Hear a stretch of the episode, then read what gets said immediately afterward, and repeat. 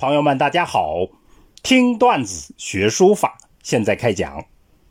上次我们讲了朱履珍《书学节要》里面的段子“入规矩与出规矩”，今天我们要讲达崇光书法里面的段子“横竖撇捺”。横竖撇捺这就不用翻译了，我们先串讲一下原文。笔之指使在横画，笔的掌控使用表现在横画上；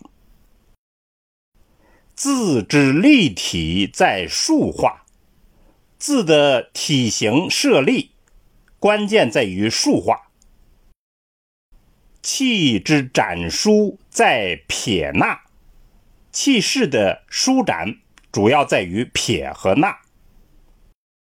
筋之溶结在扭转，筋力的融合连接，主要表现在笔画的扭转上。脉络之不断在丝牵，脉络的连续不断表现在牵丝上。骨肉之调停在饱满，骨肉的匀称。关键在于字的丰满上，趣之成露在勾点，趣味的呈现主要表现在勾和点上。光之通明在分布，字间的光亮通明主要在于留白的安排。行间之茂密在流贯。行间的茂密感主要表现在流畅和贯达，形势之错落在齐正，字形事态的参差错落主要在于字的七斜端正的安排上。好，我们整体诵读一下原文：笔之指使在横画。字之立体在竖画，气之展舒在撇捺，筋之溶结在扭转，脉络之不断在丝牵，骨肉之调停在饱满，去之成露在勾点，光之通明在分布，行间之茂密。在流贯，形势之错落在其正。好，下来我们做一个解析。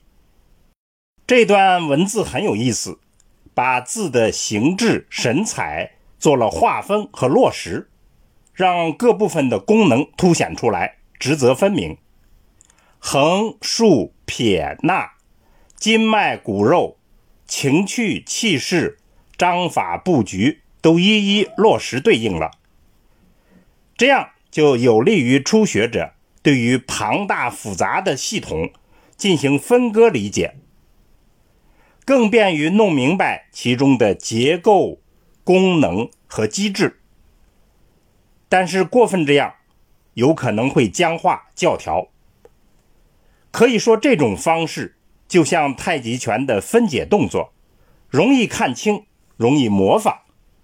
太极拳分成二十四式，每一式还有经典的名称，什么野马分鬃、白鹤亮翅等等。但我们必须意识到，并不是分解动作连贯起来就是太极拳，它是一个有机的整体。书法也是如此的道理。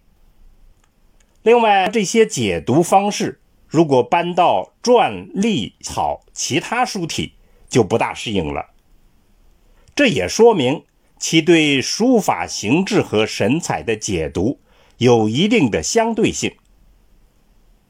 也许用一棵大树或者用人来比喻更贴切一些，因为书法的形制与神采就是取自于天地人三才为主体的大自然。大自然有动。有静，有局部，有整体，有形制，也有神采。大家可以经常观察大自然，领悟其中的书道之妙。所以，我们今天段子的结论就是：分析、综合等等的方式都可以帮助我们找到便捷的路径，但真正完整的悟道，还是要回归本源。听段子学书法，我们下次再见。